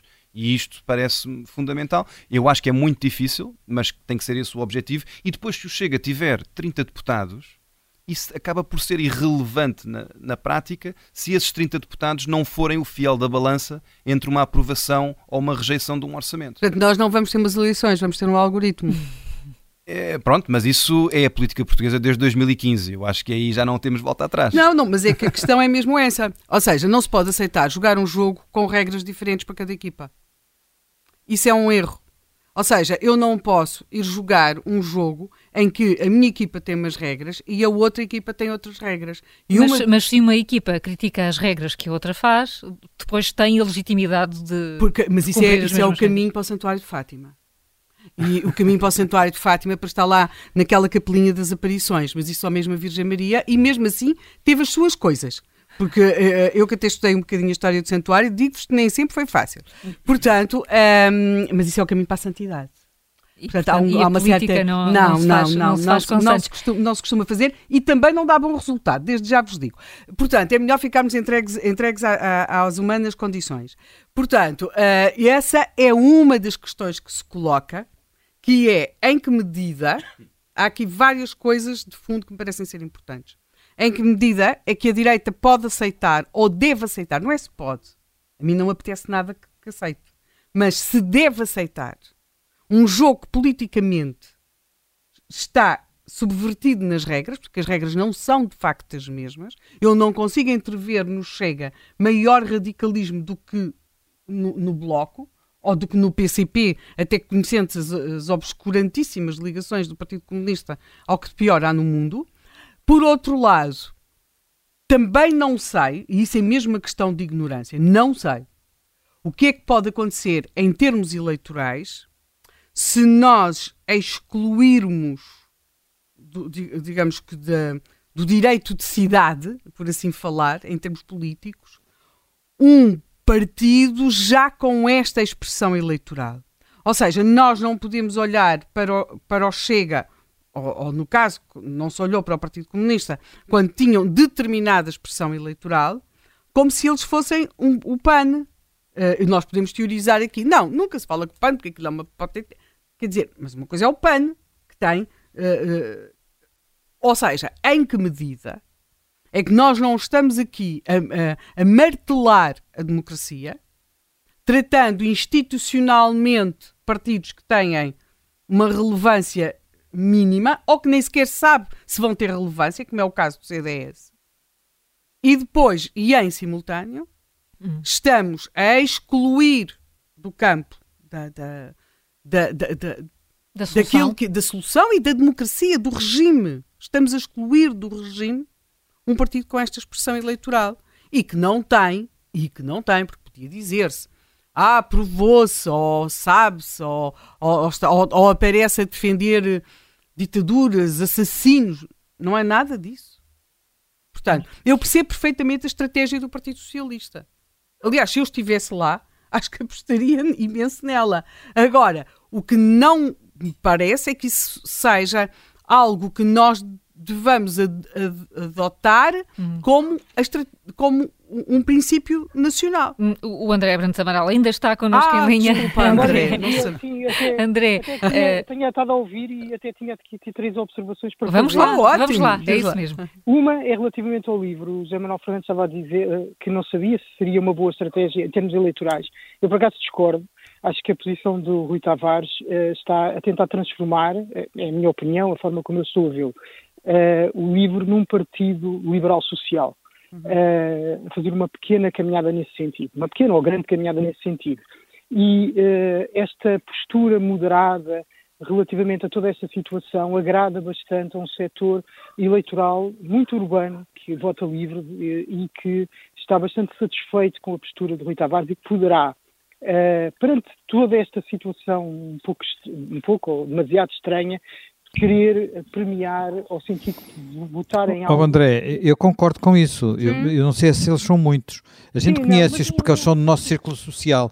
Não Sim. sei se são muitos. São pouquinhos. Pois, eu também não, não sei, mas eu acho que vai acabar por ter alguma, poderá ter alguma, alguma, algum reflexo eleitoral nisso. Não, não, não estou a falar em ter um grupo uh, parlamentar, mas uh, se eleger um segundo deputado não, não me admiraria.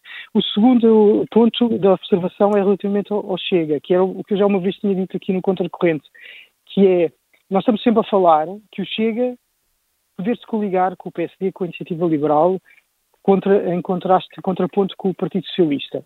Mas o problema é que o Chega, por natureza, é um partido muito diferente, por exemplo, da Iniciativa Liberal.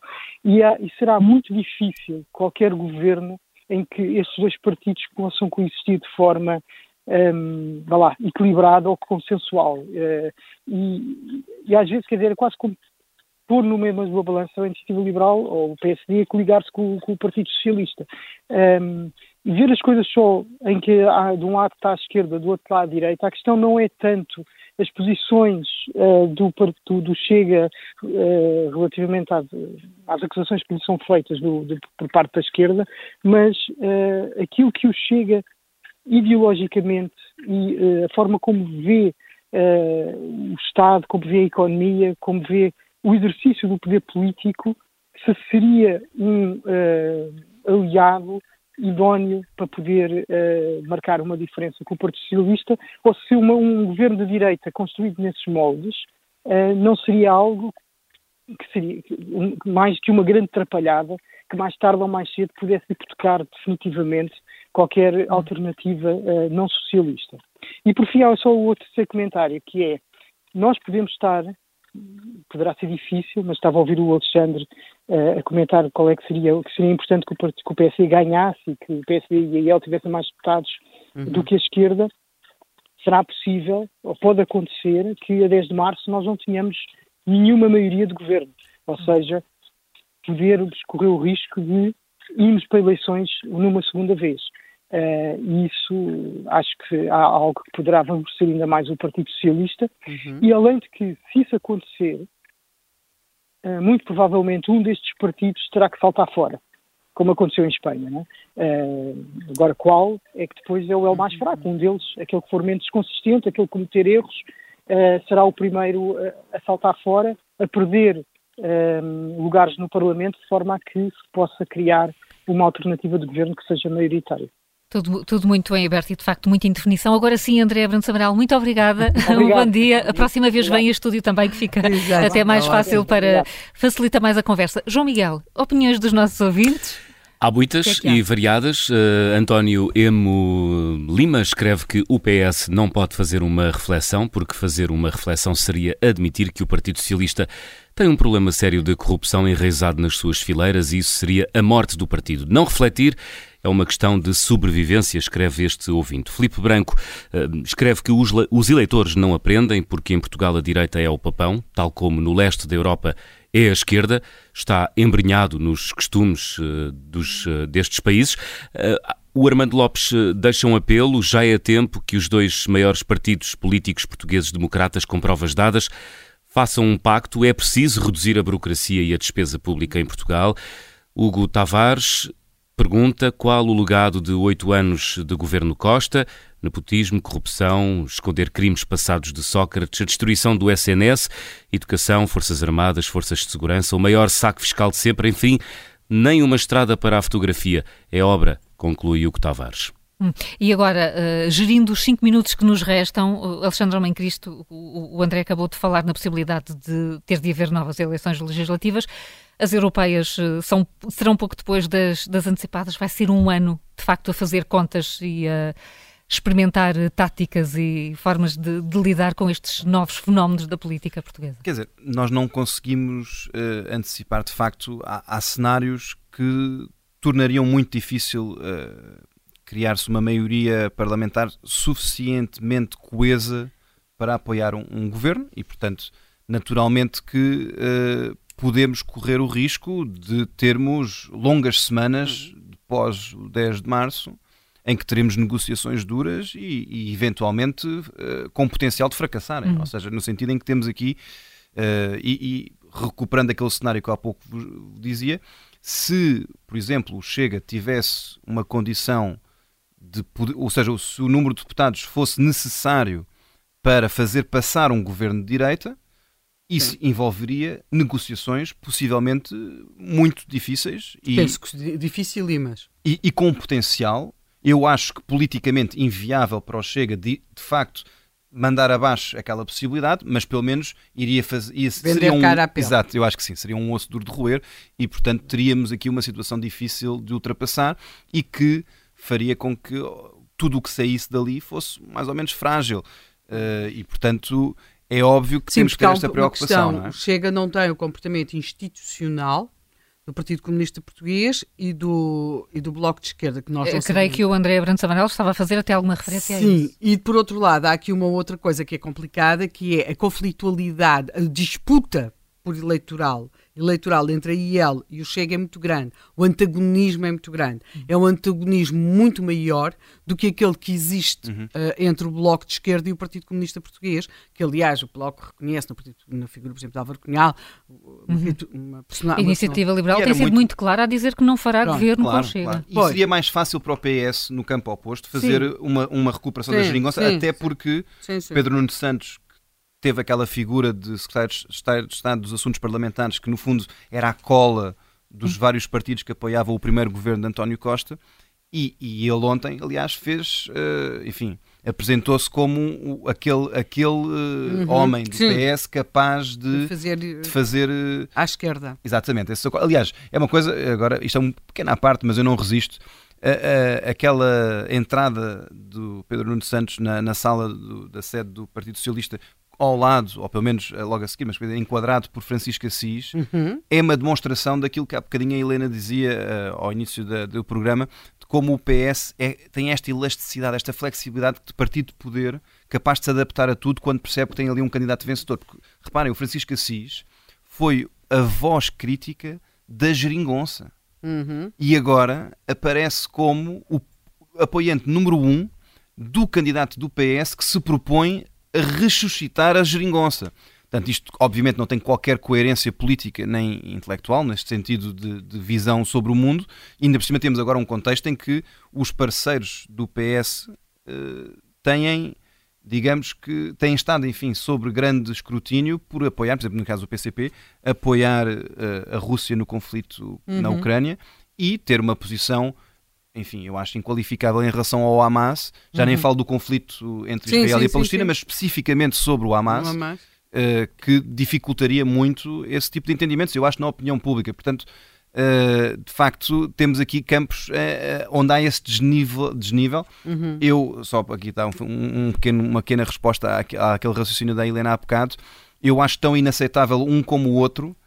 E, e, e, e, portanto, nunca votaria à esquerda em quem o propõe fazer e também nunca votaria à direita em quem o propõe fazer. E, portanto, não sei o que é que isso faz de mim enquanto eleitor, mas de qualquer modo, ou põe-me numa situação difícil. José Manuel, provável... Caso... Não, não, é só para dizer que neste caso. Claro. Uh, é acho que é um, é um não debate. É Pelo um... menos neste preciso momento é um não debate, porque o PSD disse que não faria qualquer mas acordo. Agora, vai ser o debate. Podemos, não, vai ser um debate porque interessa ao PS que seja o debate, mas é um, é um debate fictício. Pois, agora, a seguir podem todos, eh, podemos aqui fazer uma espécie de programa especial a pensar, foi um erro, foi a decisão acertada, pois isso logo se vê. Mas vai ser o debate. Mas de qualquer modo, neste momento é uma situação fictícia, porque as posições dos partidos já estão tomadas. Hum, José Manuel, queres, eh, queres encerrar? Temos dois minutos. Muito rapidamente, olha, eu lembro-me de um tempo, acho que foi, já não sei quem foi o líder do Partido Socialista, que uma vez disse a propósito de Pedro Santana Lopes que ele tinha mel e, portanto, ganhava as eleições todas. Isto foi antes, eh, até 2005. E eu acho que temos às vezes, eu às vezes penso se Pedro Santos não terá possibilidade, ele não ganhou muitas eleições, não é? Tem sido uma figura Partido Socialista, ganhou sobretudo eleições internas. Uh, se ele não terá também algumas características parecidas. E ontem eu ouvi o discurso dele, ele uh, vestiu muitas, pe muitas peles desse género, não é? Filho, neto de sapateiros, quer dizer, as pessoas sabem qual é a história dele, o homem chegou a ter um Porsche, o pai é, é empresário e rico, não tem mal nenhum nisso, estás muito bem, não é? Aliás, o pai diz que ele é mais de esquerda que o próprio filho. Houve uma entrevista com o pai em que ele dizia uhum. isso. Portanto, uh, depois aquela ideia de que o, o, a direita não aumentou a dívida. Então, mas este não foi o, o, aquele dirigente socialista que disse que os pés dos, não se devia pagar a dívida para os banqueiros alemães ficarem com as pernas a tremer. E, portanto, a, a, capacidade de tentar reescrever a história muito rapidamente é, é, é indiscutível, a lata não tem fim, e os títulos dos jornais foram atrás. Os títulos dos jornais foram atrás. E isso é muito significativo, não é? De, do meu ponto de vista, porque isto é um daqueles sinais de que é um político que, porventura, não tem apenas carisma, tem mel. Portanto, uh, e, e, e, e, a quantidade, de, inclusive de debates nas redes sociais que eu, que eu vi entre senhoras sobre algo mais do que mel, também achei interessante. o candidato sexy, não é verdade? Como, como se tem visto. Como, como, se tem visto. Como se Portanto, tem eu, acho, eu acho que eh, estamos aqui muito a discutir política, eh, temos também que discutir comunicação e às vezes outras coisas que vão para além da comunicação e da política. Pois, teremos outras oportunidades, agora não. Este Contracorrente uhum. já chegou ao fim. Alexandre Moncristo, muito obrigada Obrigado. pela presença em estúdio. Amanhã, Helena Matos e José Manuel Fernandes com outro tema, ou talvez não. Até amanhã. Até amanhã. Thank you.